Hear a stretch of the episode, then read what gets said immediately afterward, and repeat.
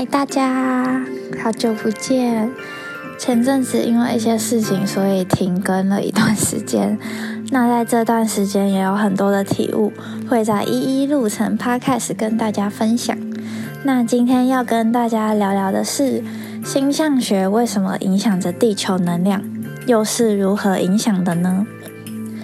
首先，星象学要从整个大宇宙开始说起。在这个万物一体的大系统中，各个部分相互关联，整体包含局部，局部又构成整体。就像之前提过的，大至整个宇宙，小至肉眼看不到的能量，无论是天体的运行，还是大自然的演化发展，都表现出一定的规律性。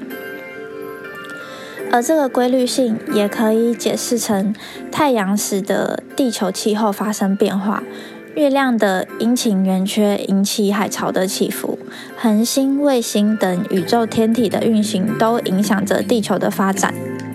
所以，就连我们视为最正常的春夏秋冬，都跟天体运行有关了。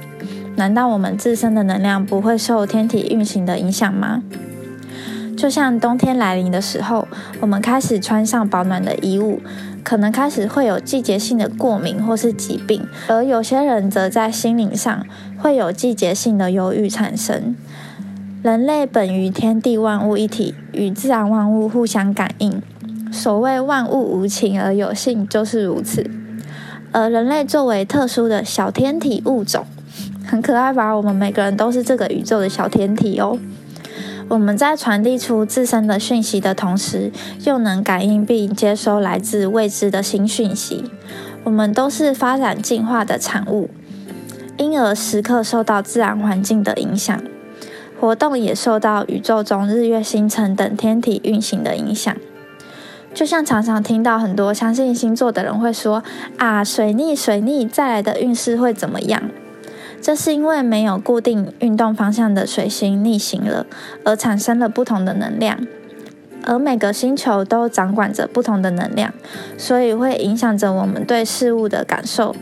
总而言之，天体运行的变化与人类生活息息相关。一个小小的天文现象都可能对人类造成或大或小、或直接或间接的影响。如果你觉得很难想象离我们这么遥远的行星，怎么会影响到地球或者是我们自身？就从最简单的季节变化来想就好了。就是因为天体运行的关系，我们地球的能量也在改变。夏天的时候会感觉温度很高，冬天的时候却又因为温度低，有些国家会下雪一样。就像有时候因为地球能量的不同，很多过往的情绪或还没处理的情绪会浮现。在生理上，可能睡眠时间突然变得很长，也可能突然精神亢奋而睡不着。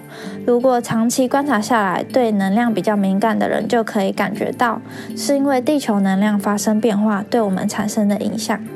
占星学呢，最早其实起源于美索不达米亚文明，是一种用天体的相对位置和相对运动来解释或预言人类的命运和行为系统。古巴比伦人根据星座制成的四季星座历，以此占卜国家人民的命运。现在的人们可能相信天体运行和人类有着层层的联系。但利用人出生时间、地点来分析人的性格，则会被大多数人认为与自然科学相违背。随着时代的发展，科技进步，占星学与天文学分道扬镳。天文学呢，以全新的科学眼光来解释这个宇宙，而占星学却逐渐被冠上迷信的称号。不可否认的是，占星学作为一种文化，有着它自身的发展轨迹。无论是水星逆行啊，或是我们听过的紫微斗数，或者是新月期间会发生什么生理上或心灵上的影响，都属于人类对宇宙万物的认识，反映出古代文明的传统以及人们对于宇宙的无限想象。虽然星象学并不符合现代科学的认知，我们也不能片面的笃定它就是一门伪科学，不如将它视为非科学的一类吧。对待占星文化，也不能盲目无知的依赖它来树立自我认知，或是分析人生的命运。也许有时候它可以带来一点生活上的提醒，但不是通往捷径的工具哦。像是有些人排斥被用星座来分析性格，有些人却觉得星座很准。其实，我觉得更有趣的是，从古至今，人们对于宇宙星座的分析和命名，就因为星星连起来像什么而取名为什么星座。比如说，因为星星连起来很像一只蝎子，就取名为天蝎座。而这样星座的人就会有像天蝎一样的特质。其实，这个想象也让我觉得蛮有趣的。有时候看星象学，并非是看它准不准，或是你相不相信，而是对自己有没有帮助哦。那就是这样啦，大家下次见。